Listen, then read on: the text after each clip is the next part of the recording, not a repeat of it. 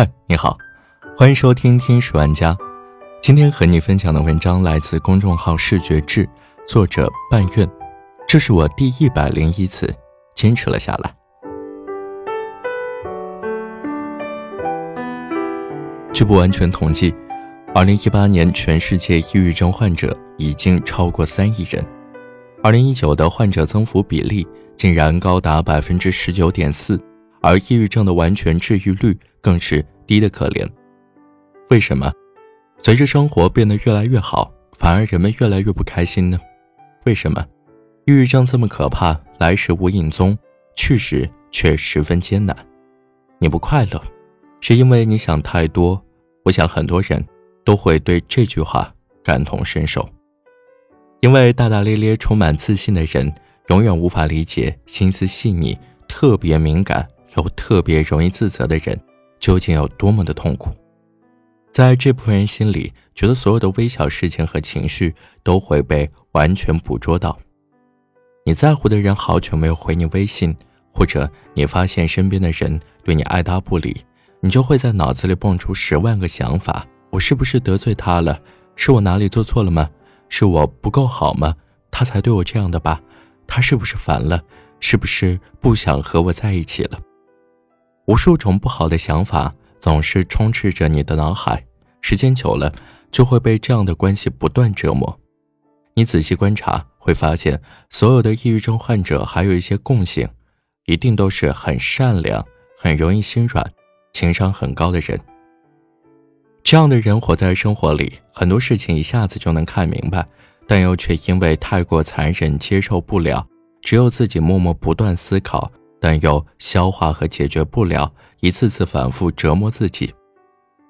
你什么时候看到所谓的坏人会得抑郁症？那是不可能的，因为一个心肠很硬的人，不够善良的人，他是不会自责的，更不会想太多，他永远只会怪别人。有时过度自我反省，真的不是一件好事情。偶尔自我反省，是会促进我们的进步和成长。但如果过度自我反省，真的会害了你。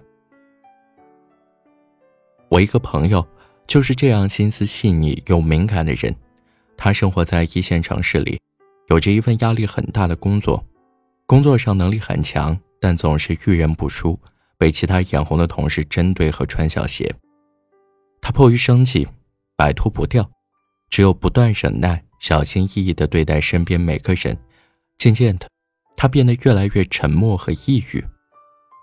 他有次深夜很痛苦的打电话给我，我是一个很差劲的人，我觉得最终所有人都会离开我，都是我做的不好。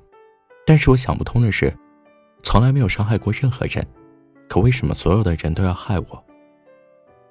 朋友的经历让我想起张国荣的遗书：我一生未做过坏事，为什么会这样？在他自杀之前。他曾反复纠结挣扎过无数年，但还是被抑郁症打败了。在他一九九七年的自传里，他写道：“记得早几年前的我，每逢遇到一些朋友叙旧，他们就会问我为什么不开心，脸上总是看不到笑颜。我想我患上了抑郁症，对自己不满，对大家不满，对世界不满。和张国荣一样。”所有的抑郁症患者都是从最开始的长期不开心，最后变成了深陷抑郁无法自拔。有的人逃出来躲过了一劫，有的人深陷其中直到自杀。对于抑郁症来说，快乐太难，学会自私一点，或许你会开心很多。我们不是神，我们无法让所有的人都喜欢自己。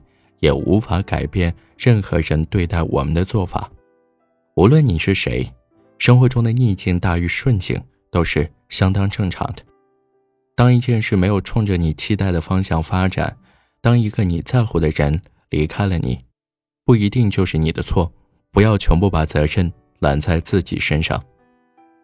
容易抑郁的人，一定是非常善于迁就别人的人，什么不满和委屈都只打掉牙。往肚子里咽，咽不下去，如鲠在喉，也只能自己难受。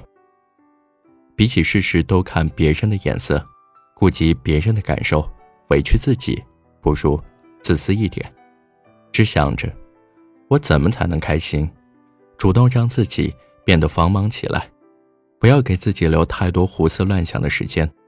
你可以选择自己一直想要去的地方旅行，也可以给自己报一个特长班，找个好朋友或家人深入的聊聊天，养一只能够给自己温暖和治愈的宠物，都是不错的选择。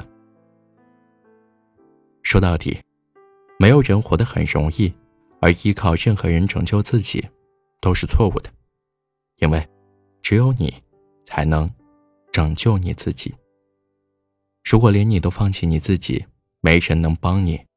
最后，我想对正被抑郁症折磨的每个人说：，抑郁症不分年龄、贫富和阶级，每个人都哭过，也都笑过。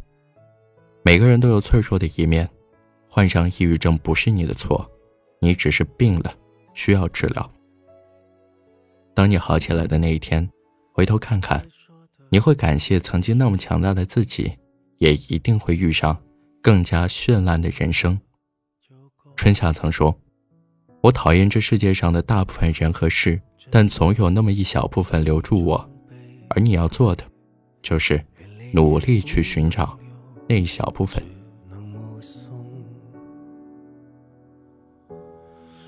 我最大的遗憾，是你的遗憾与我有关。好了，这就是今天的节目，感谢你的收听，我们下期再见。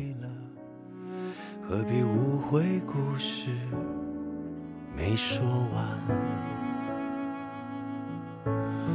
还能做什么呢？